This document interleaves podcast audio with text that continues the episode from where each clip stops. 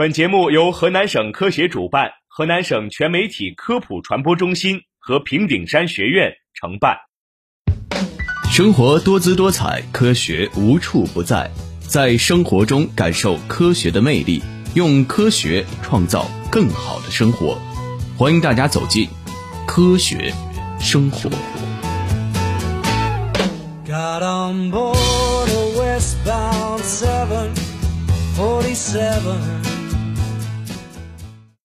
欢迎收听本期的科学生活，我是主持人文浩。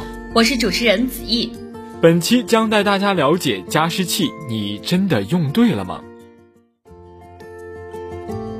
冬春季节，有很多人都会在家里或者是办公室里配置一台加湿器。那么，加湿器你真的用对了吗？干燥的季节啊，很多人都会配置一台加湿器来缓解空气干燥的问题。有些追求生活品质的人啊，还会在加湿器中放入杀菌剂、精油、香水等，希望达到杀菌、保持空气清香的目的。不过，这些做法真的有效吗？如何使用加湿器才能达到最理想的效果呢？据东方网报道，这些消毒剂、香水、精油类的物质属于化学用品，都不适合加在加湿器当中。比如说，这个香水啊、精油类的物质，挥发性较强，而且含有芳香剂、防腐剂，会随着这个加湿器喷出来的雾气进入到人体，进而对呼吸道和肺部产生刺激。尤其是对于这种过敏性人群来说，吸入到这类物质的雾气之后，会出现呼吸困难，而杀菌剂进入到水中很难保证没有残留。如果通过水滴进入到肺部，可以引发无菌性炎症，对身体来说损害是非常之大。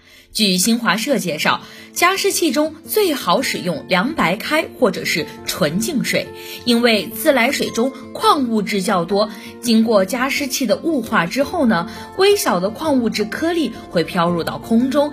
另外，在使用加湿器的过程中，需要每天清洗一次过滤器。据环球网消息，由于加湿器喷出的水蒸气会通过呼吸道进入人体。因此，在使用时呢，不仅需要注意水和水箱的卫生，也要保持过滤器的清洁。用在加湿器中的水呢，最好先烧开一次，先杀灭细菌。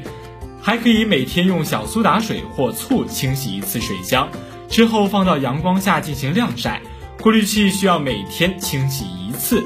如果是一次性或者更换型的过滤器，则需要及时更换。此外呢，加湿器喷出来的水蒸气会直接接触到呼吸道和皮肤，即使没有细菌，也有可能刺激呼吸道黏膜和皮肤。因此，加湿器啊最好是放在离人体超过一米的地方，最好每天不要使用三个小时以上的加湿器，每天最少换室内空气两次，每次十分钟以上。正确规范使用加湿器，才能真正起到加湿的作用。